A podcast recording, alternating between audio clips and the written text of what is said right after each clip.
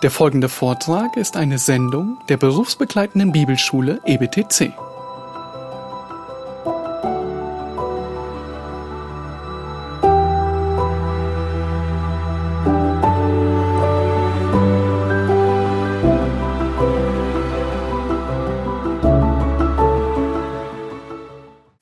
Ein frohes neues Jahr 2020 auch von mir. Lasst uns genau da weitermachen, wo wir letztes Jahr aufgehört haben. Und wir schlagen unsere Bibeln auf, Gottes Wort. Und wir lesen heute aus dem Wort von Gott aus dem ersten Thessalonicher Brief. Wir werden die ersten acht Verse aus Kapitel 3 betrachten, aber wir lesen jetzt erstmal zusammen ab Kapitel 2, 17 bis 3, 8. 1. Thessalonicher Kapitel 3. Ich lese ab Kapitel 2, Vers 17. Wir aber, Brüder, da wir für kurze Zeit von euch verwaist waren, dem Angesicht nach, nicht dem Herzen nach, haben uns umso mehr mit großem Verlangen bemüht, euer Angesicht zu sehen. Deshalb wollten wir zu euch kommen, ich, Paulus. Nicht nur einmal, sondern zweimal, und der Satan hat uns gehindert. Denn wer ist unsere Hoffnung oder Freude oder Ruhmeskranz, nicht auch ihr, vor unserem Herrn Jesus bei seiner Ankunft? Denn ihr seid unsere Herrlichkeit und Freude. Jetzt kommen wir zu unserem Predigtext.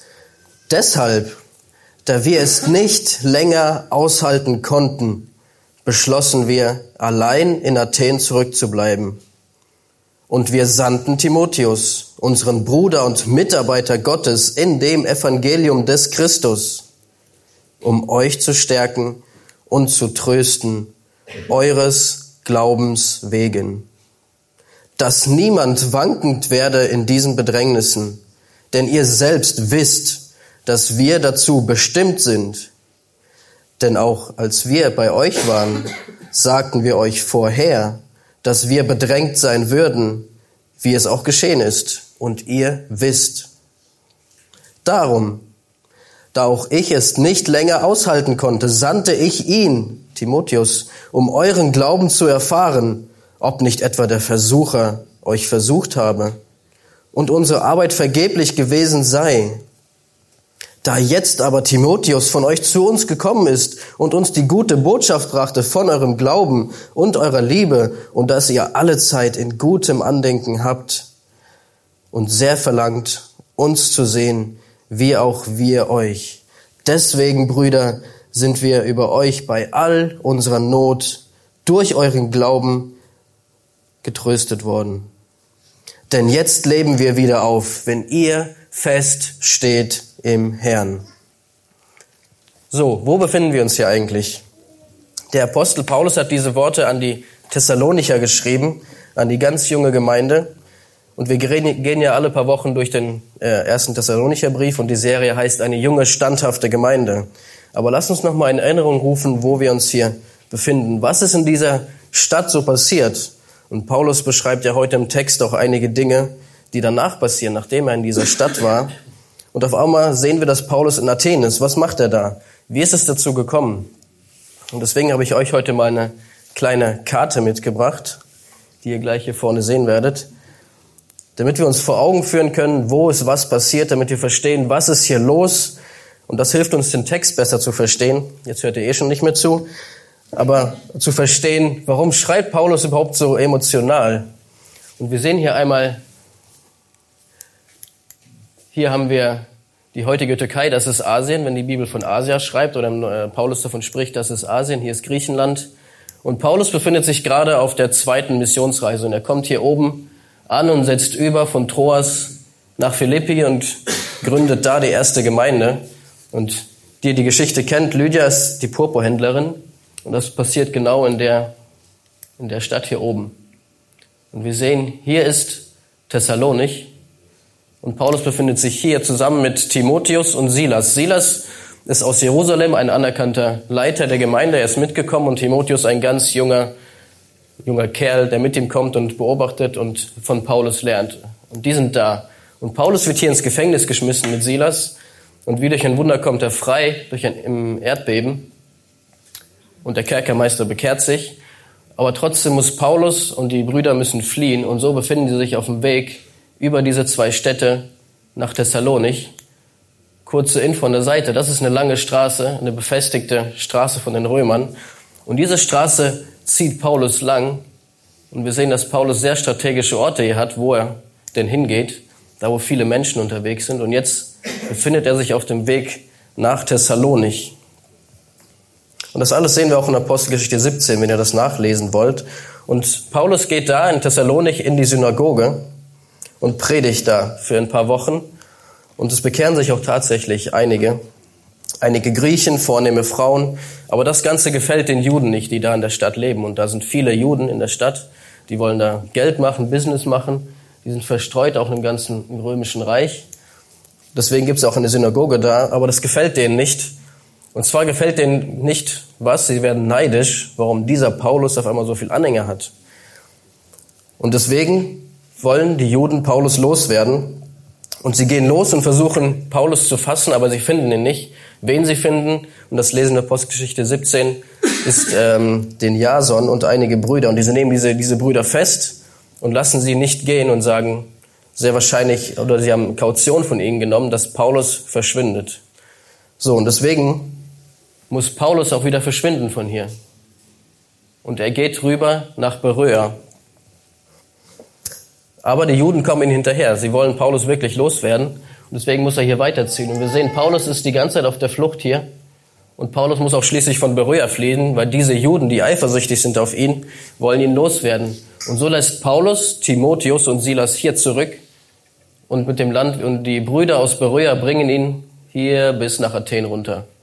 Wovon wir jetzt auch gelesen haben in Kapitel 3, Vers 1, wo, wo Paulus von Athen schreibt.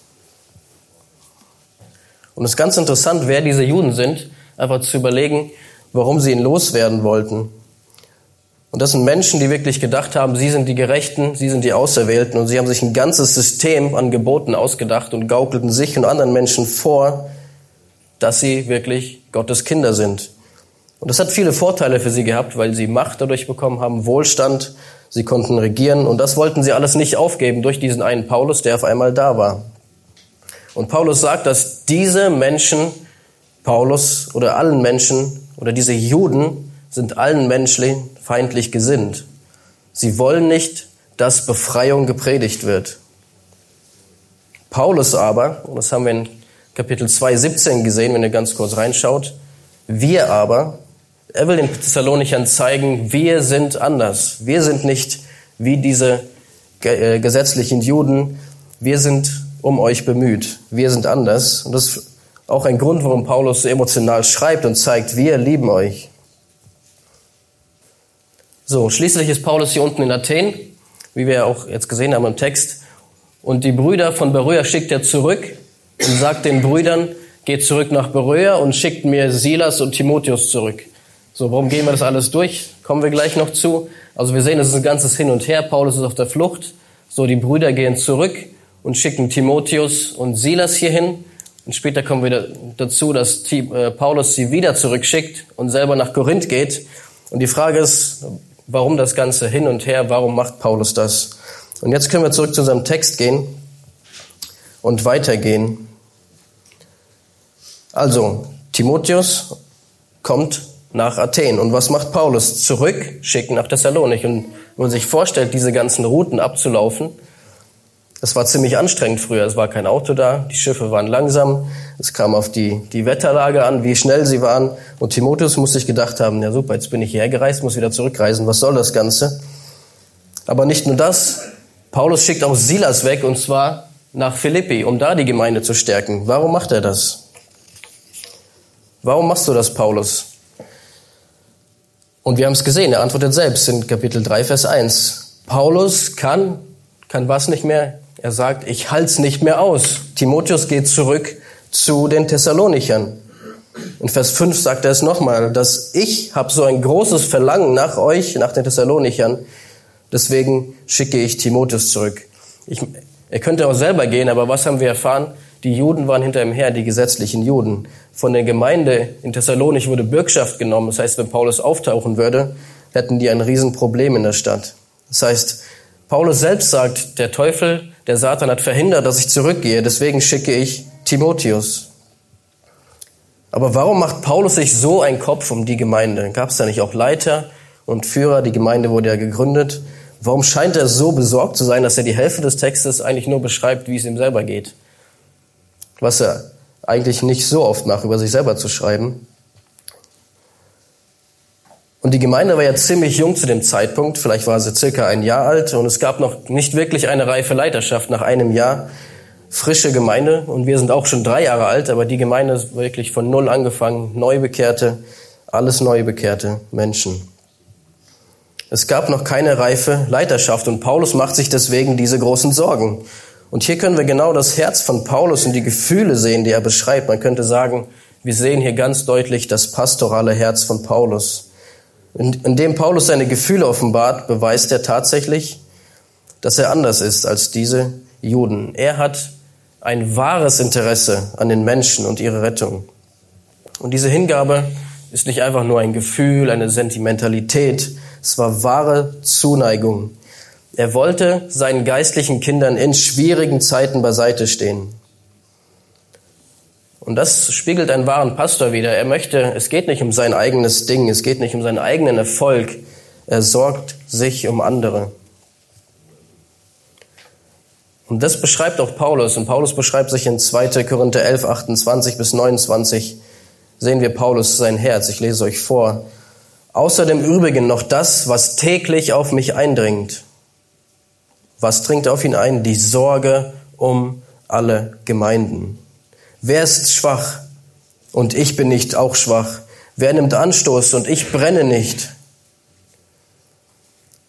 Aber das größte Vorbild in diesem Bereich, das größte pastorale Herz hat Jesus selbst, wenn er in Johannes 10, die Karte kam mittlerweile schon weg, wenn er Johannes 10, 14 bis 15, wenn Jesus sich selbst beschreibt. Ich bin der gute Hirte, ich kenne die meinen und die meinen kennen mich, wie der Vater mich kennt und ich den Vater kenne. Und ich lasse mein Leben für die Schafe. Und so waren auch Paulus Gefühle nicht Sentimentalität, sondern der Wunsch, die eigene Herde zu schützen. Er hat den Auftrag von Christus selbst bekommen. Er hat diesen Auftrag vor Augen und er will diesen Auftrag von Christus ausführen. Und Paulus belässt es nicht einfach bei diesen Gefühlen und, und dreht sich im Kreis und macht sich Sorgen, sondern wir sehen, er lässt Taten folgen. Und monatelang hat er keine Nachricht von den Thessalonichern erhalten. Wahrscheinlich war es circa ein Jahr, wo er nichts wusste von ihnen. Was er sicher wusste, dass viele Verführer in der Stadt waren, wie die gesetzlichen Juden. Und Paulus hat reagiert. Und was macht er? Was macht Paulus? Wie reagiert er? Und Vers 2 sehen wir das. Ich lese nochmal vor. Und wir sandten Timotheus, unseren Bruder und Mitarbeiter Gottes in dem Evangelium des Christus, um euch zu stärken. Wer ist Timotheus? Er ist genau wie Paulus ihn beschreibt, ganz kurz, ein wertvoller Mitarbeiter Gottes im Evangelium des Christus. Paulus konnte ihn wohl selbst sehr gut gebrauchen. Nämlich, wo war Paulus? Gerade in welcher Stadt? In Athen. Wofür war diese Stadt bekannt? Wofür ist die Stadt immer noch weltbekannt?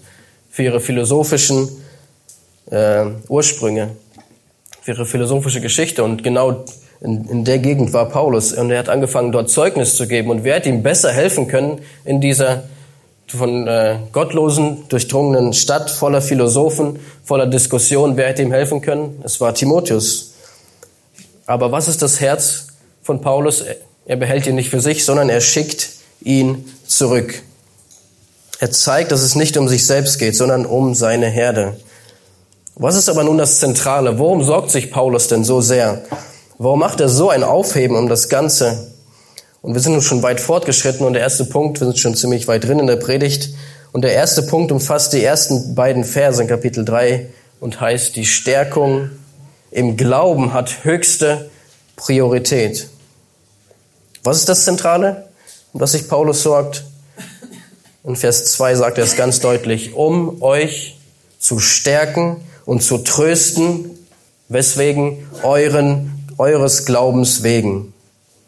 Paulus setzt wirklich alles, alles in Bewegung, damit die Thessalonicher im Glauben gestärkt werden können. Paulus wollte, dass ihr Glaube stark, gefestigt, solide wird. Er wollte sie ermutigen, daran festzuhalten, was sie glauben, damit sie was es anwenden. Warum reduziert Paulus alles auf, auf diesen Glauben, nur auf den Glauben?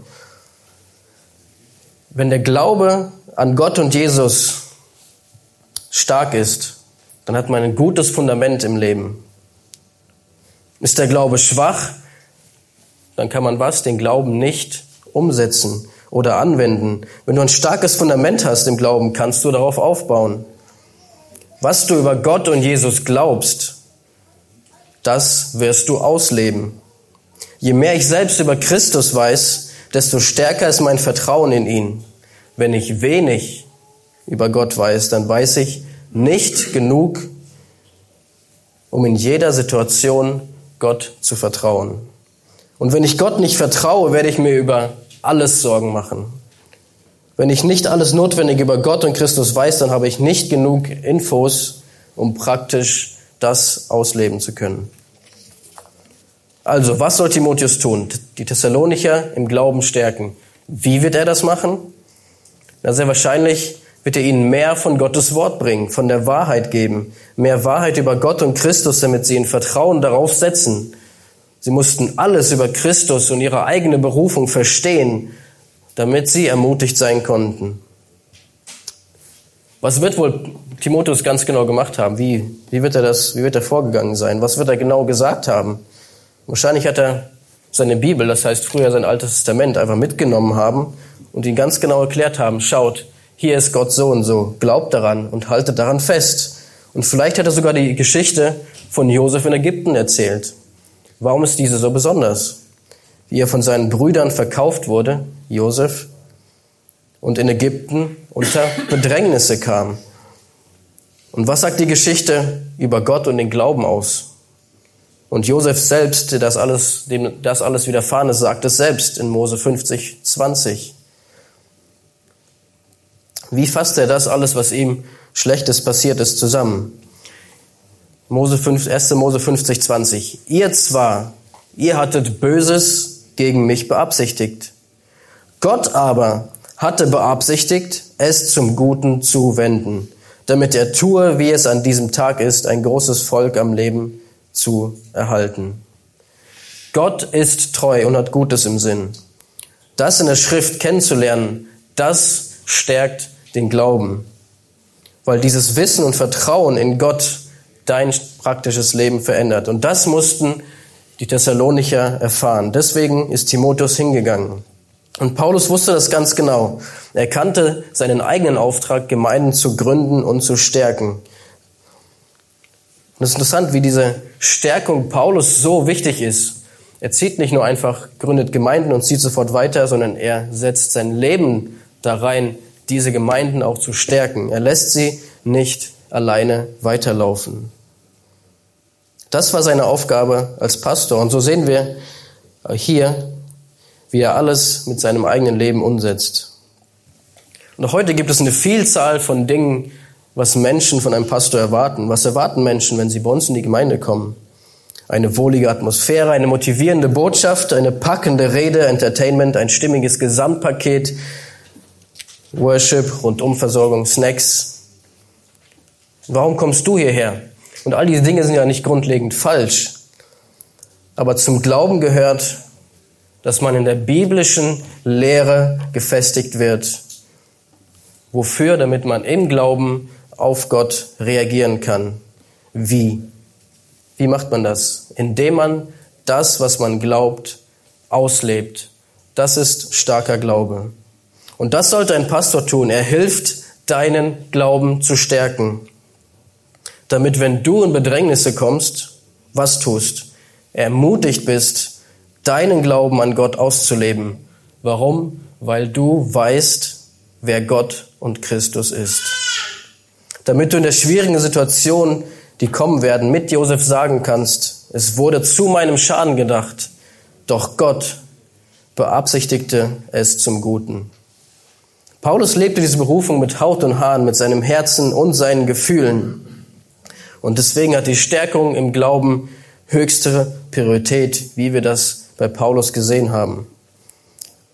Warum ist es so wichtig? Und nun kommen wir zum nächsten Punkt der Predigt, zum Punkt 2, die Verse 3 bis 5. Weil Bedrängnisse kommen werden.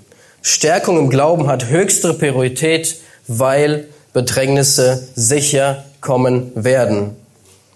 Und Paulus wusste genau, welche Bedrängnisse der junge Gemeinde in Thessalonich ging. Und das löste seine große Sorge aus. Er fühlte ihren Schmerz. Er schreibt, dass niemand wankend werde in diesen Bedrängnissen. Wann wird man wankend? Wenn Druck von außen in dein Leben kommt, wenn Glaubensprüfungen kommen, dann fängt man an zu wanken, wenn man nicht stark glaubt, einen starken Glauben hat. Und Paulus sagt in den Thessalonichern voraus, das Paulus jetzt ein Weissager, er sagt voraus, was passiert. Woher wusste Paulus, dass Bedrängnisse für ihn und für die Thessalonicher kommen? Ja, weil die, wir haben die Geschichte gehört, es ging ja sofort los. Die Gemeinde war ein paar Wochen alt und schon hatte sie Verfolgungen. Aber Paulus sagt ihnen, so wie es angefangen hat, so wird es weitergehen. Es wird nicht aufhören. Und das wussten sie auch. Was für eine Hoffnung für eine junge Gemeinde. Was für eine Hoffnung gibt Paulus ihnen. Die Bedrängnis wird weitergehen. Und ist das eine Nachricht, die wir Neubekehrten, die wir jungen Menschen im Glauben mitgeben, wenn wir sie zu Christen führen? Ja, übrigens, nachdem du glaubst, ein Christ ist nicht nur für die herrliche Zukunft bestimmt, für, die herrliche, für den herrlichen Frieden, sondern er ist dafür bestimmt, hier auf der Erde zu leiden. Nehmen wir das Wort in den Mund, du musst leiden. Die Botschaft, die heute normalerweise verkündigt wird, ist, Jesus ist die Lösung für alle deine Probleme. Habe dein bestes Leben jetzt. Paulus sagt aber, dass, der, dass Jesus der Weg zu neuen Problemen ist. Wenn du dein Leben Christus gibst, heißt das, du ewigen Frieden hast. Was für eine herrliche Botschaft. Aber auch, dass es hier auf der Erde zeitweise Probleme geben wird. Und wenn du ein gottesfürchtiges Leben leben willst, wirst du Bedrängnisse und Verfolgung haben. Das ist die Wahrheit aus Gottes Wort. Und die Thessalonicher befanden sich im Gegensatz zu uns nochmal in einer stärkeren äußeren Verfolgung natürlich. Sie lebten inmitten einer komplett säkularen Gesellschaft mit komplett anderen Werten. Doch trotzdem ist interessant, dass die stärkste Verfolgung zuerst von den Juden, von den gesetzlichen Juden ausging. Sie standen unter Druck, die Gemeinde stand unter Druck, Kompromisse zu schließen oder einfach ihren Glauben anzupassen. Vielleicht Jesus nicht so stark zu verkünden, aber auf die Gesetze Acht zu geben der Juden. Christen sollten sich nicht über Bedrängnisse wundern. Das ist Teil der Nachfolge. Und ein paar Verse hierzu, zu Bedrängnissen. Und Apostel Petrus sagt zur Verfolgung in 1. Petrus 4, 12. 1. Petrus 4, 12. Geliebte, lasst euch durch das Feuer der Verfolgung unter euch, das euch zur Prüfung geschieht, nicht befremden, als begegne euch etwas Fremdes das ist normal. Weißt du das nicht? Die Christen, auch in, an die Petrus schreibt, litten unter extremer Verfolgung in ihrer Zeit. Weiter vorher in seinem Brief sagt Petrus in 1. Petrus 1, 6 bis 7, Darin jubelt ihr, die ihr jetzt eine kleine Zeit, wenn es nötig ist, in mancherlei Versuchungen betrübt worden seid, damit die Bewährung eures Glaubens viel kostbarer befunden wird als die des vergänglichen Goldes hier auf der Erde, das durch Feuer erprobt wird zu Lob und Herrlichkeit und Ehre in der Offenbarung Jesu Christi. Verfolgung und Glauben gehören zusammen, gehören immer zusammen. Verfolgung und Bedrängnisse offenbaren und stärken wahren Glauben. Paulus selber sagt in Philippa 1,29, denn euch, Philippa, das war die Gemeinde, wo er vorher war, erinnert ihr euch? Zu der Gemeinde, wo auch Verfolgung war, sagt er, denn euch ist es im Blick auf Christus geschenkt worden, nicht allein an ihn zu glauben, sondern auch für ihn zu leiden. Denn euch ist es im Blick auf Christus geschenkt. Ein Geschenk? Warum ist es ein Geschenk zu glauben und zu leiden? Warum ist es ein Geschenk? Wie, wie kann das sein? Warum ist Bedrängnis im Leben eines Christen wertvoll und ein Geschenk? Etwas, was wir nicht verdienen, das bekommen wir geschenkt. Lassen wir Jesus selbst dazu etwas sagen in Johannes 16, 33. Dies habe ich zu euch geredet, damit ihr in mir Frieden habt. Amen. In der Welt aber habt ihr Bedrängnis, aber seid guten Mutes. Ich habe die Welt überwunden. Wir haben in Christus den Frieden und alles, um Bedrängnisse zu überwinden. Verfolgung und Bedrängnisse sind ein Geschenk für Christen, weil dann die Christusähnlichkeit ganz groß ist. So wie Christus gelitten hat, so leiden seine Nachfolger. Und wer von uns möchte nicht eine große Christusähnlichkeit haben? Aber ohne Kosten, oder?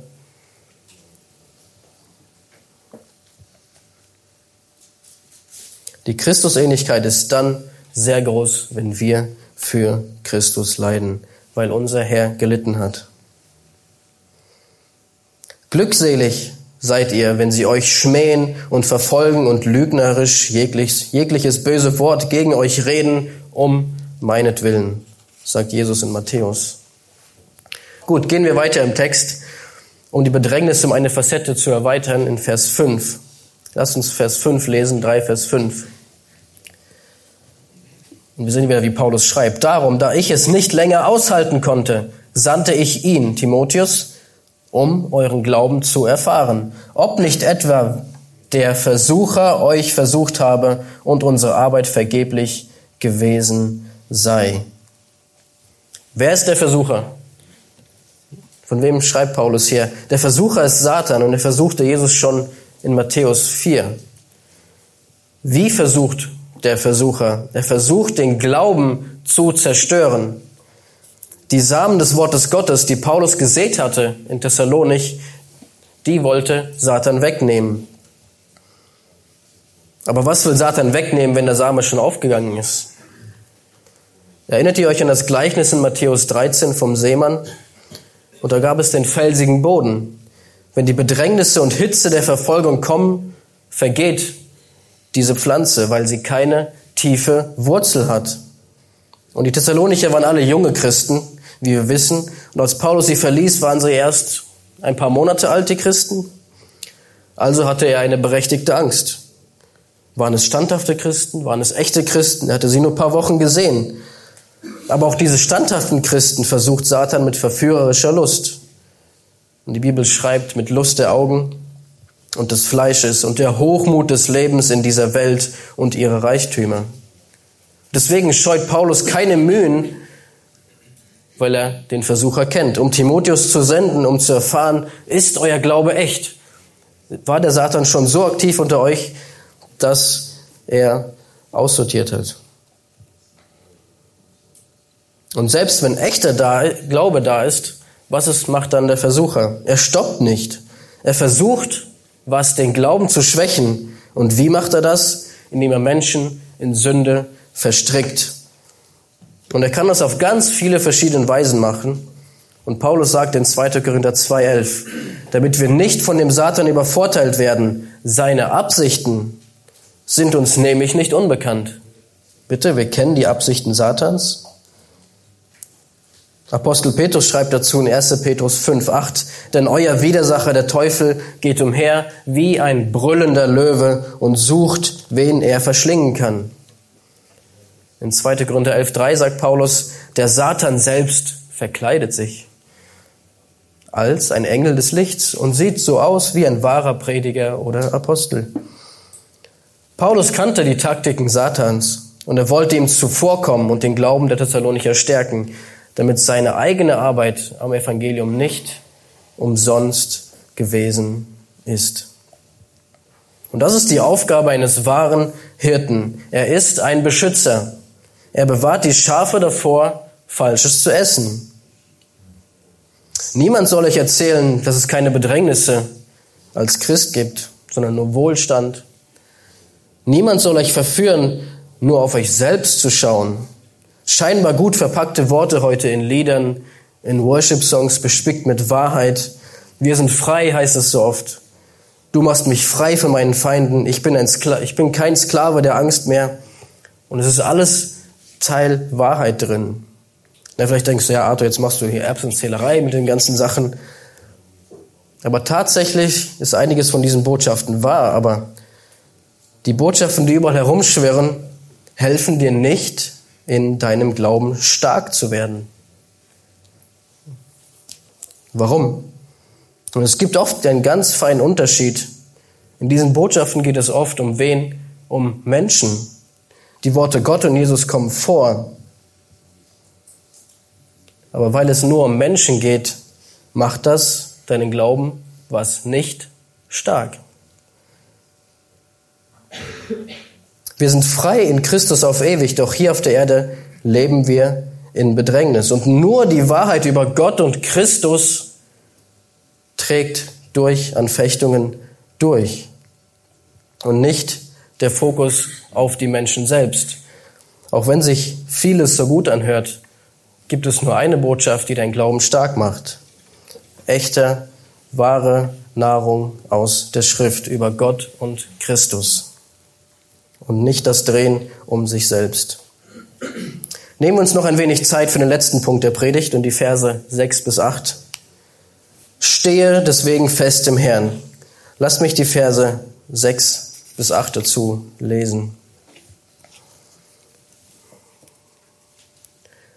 Da jetzt aber Timotheus von euch zu uns gekommen ist und uns die gute Botschaft brachte von eurem Glauben und eurer Liebe und dass ihr uns alle Zeit in gutem Andenken habt und sehr verlangt, uns zu sehen, wie auch wir euch. Deswegen, Brüder, sind wir über euch bei unserer Not und Bedrängnis getröstet worden durch euren Glauben.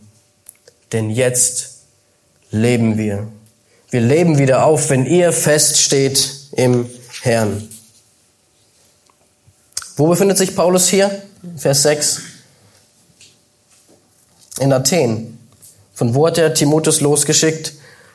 Von Athen. Aber mittlerweile ist Paulus schon weitergegangen nach Korinth.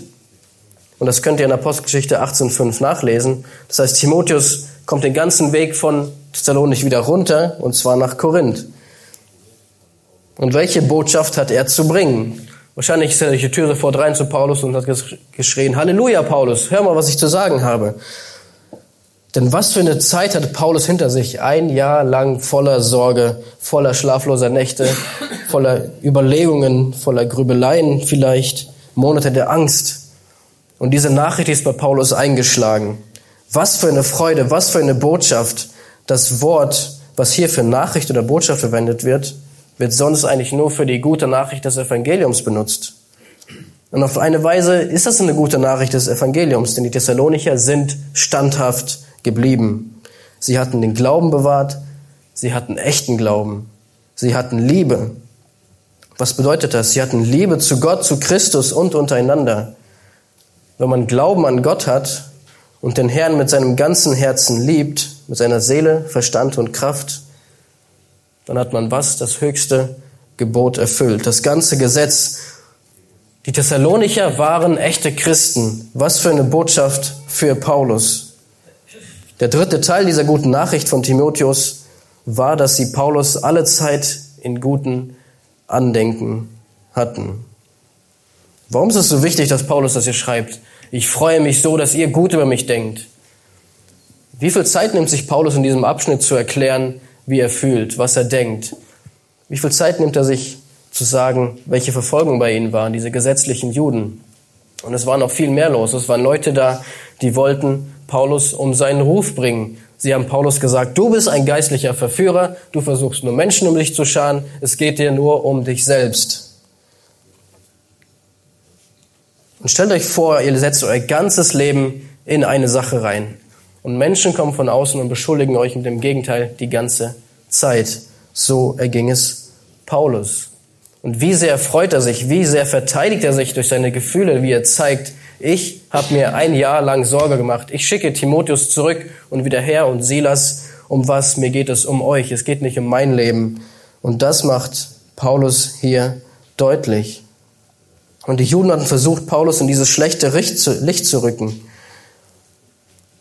Aber Paulus zeigte deutlich, im Gegensatz zu den Juden, die den Menschen feindlich gesinnt waren, denen es um Gesetze ging, ging es, währenddessen ging es Paulus um die Befreiung der Menschen durch das Evangelium, durch Christus.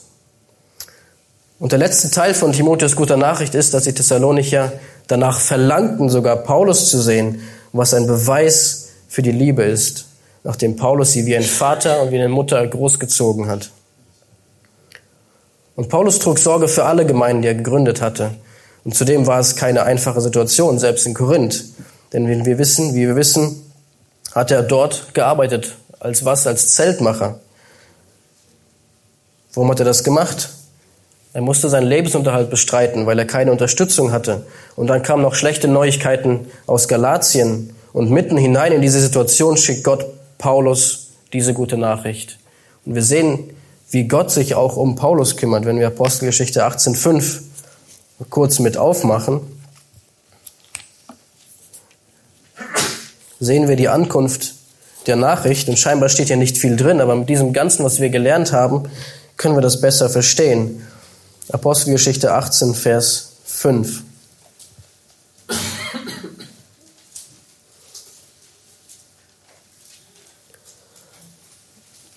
Als aber sowohl Silas als auch Timotheus aus Mazedonien herabkamen, das war das Gebiet oben von Philippi und Thessalonich, also Timotheus und Silas kamen zurück, wurde Paulus durch das Wort gedrängt und bezeugte den Juden, dass Jesus der Christus sei. Welche Info steht hier drin? Was, was können wir hier sehen? Steht eigentlich nichts beschrieben, was Paulus denkt oder fühlt, oder? Aber was wir durch den ersten Thessalonicher Brief wissen, ist, wie Paulus, Paulus Lage war. Und das Interessante hier zu sehen ist, Silas und Timotheus kommen an und was passiert dann? Paulus wird durch das Wort gedrängt. Gott selbst drängt ihn dazu, was? Weiterzumachen. Er wird gedrängt, weiterzumachen und zu bezeugen, dass Jesus der Christus war. Was für eine große Ermutigung für Paulus. Und das ist das Herz eines Hirten. Was verlangt das Herz eines Hirten? Den Glauben seiner Gemeinde. Nach Gemeinschaft mit ihnen, um sie zu stärken. Es geht nicht um Ansehen, Anzahl oder den eigenen Erfolg. Ein Hirte freut sich, wenn die Gemeinde stark im Glauben steht. Und es bricht ihm sein Herz, wenn sie schwach ist. Und Paulus macht in diesem Abschnitt deutlich, welch eine Liebe und Hingabe er für die Thessalonicher hat. Er beweist sich als ein glaubwürdiger Leiter. Wodurch? Durch seine Liebe. Er ist ein Beispiel von dem größten Hirten, den wir haben, Jesus Christus selbst, der sein eigenes Leben für die Schafe gelassen hat. Auch unser Anliegen in der Gemeinde hier ist es, dass du stark, stark im Glauben wirst indem du mehr von Gott und Christus verstehst. Warum? Damit du dein Leben leben kannst. Und wenn Angriffe, Anfechtungen, Bedrängnisse, Prüfungen kommen, dass du stark im Glauben stehst, weil du Gottes Wort verstehst. Weil du Gott verstehst. Dann hast du einen starken Glauben, der dich durch diese Bedrängnisse trägt. Und das ist die einzige Weise, wie du überleben kannst. Mit einem besseren Verständnis von Gottes Wort, von deinem Gott, von deinem Herrn Jesus. Das bessere Verständnis gibt dir Sicherheit im Glauben. Also, wie sind die Zukunftsaussichten für, das, für dieses Jahr, für das Jahr 2020? Was wird sicher kommen? Sei dir sicher, Bedrängnisse werden mit Sicherheit kommen. In welcher Weise auch immer. Und deswegen hat deine Stärkung im Glauben höchste Priorität, damit du fest stehst im Herrn. Lasst mich mit den Worten von Paulus selbst abschließen, die er in Philippa 1, 27 bis 30 geschrieben hat. Wandelt nur würdig des Evangeliums des Christus, damit ich, sei es, dass ich komme und euch sehe oder abwesend bin, von euch höre dass ihr feststeht in einem Geist und mit einer Seele zusammen für den Glauben des Evangeliums kämpft und euch in nichts von den Widersachern erschrecken lasst, was für sie ein Beweis des Verderbens ist, aber eures Heils. Und das von Gott her. Denn euch ist es im Blick auf Christus geschenkt worden, nicht allein an ihn zu glauben, sondern auch für ihn zu leiden. Da ihr denselben Kampf habt, wie ihr ihn an mir gesehen habt und jetzt von mir hört. Lasst mich beten. Unser Vater, wir beten zu dir und danken dir für deine, deine Güte und Langmut und Treue, die du mit uns Menschen hast. Wir danken dir für dein Wort, das du uns gegeben hast, auch, auch dieses Jahr. Und wir danken dir, dass du mit uns gesprochen hast, dass wir die Bibel in der Hand haben, dass du zu uns sprichst, dass wir verstehen können, wer du bist, Herr. Du hast dich offenbart, du hast kommuniziert mit uns, damit wir verstehen, wer du bist, damit wir verstehen, was du uns von uns verlangst, damit wir verstehen, wer dein Sohn ist, damit wir gerettet werden können und glauben dürfen. Und wir danken dir für deine Rettung, die du uns anbietest. Und wir danken auch, dass du uns durchträgst durch Bedrängnisse. Und wir wollen alle Christus ähnlich sein. Doch das bedeutet auch, dich in Christus in den ganzen Leiden zu verstehen und dass wir Leiden auch hier auf der Erde haben werden. Und wir können sicher sein, dass wir in dir überwinden werden, weil du die Welt überwunden hast. Und wir bitten dich für dieses Jahr, für ein schönes Jahr im Glauben und bewahre du uns vor Versuchungen, vor Anfechtungen und stärke du unseren Glauben. Amen.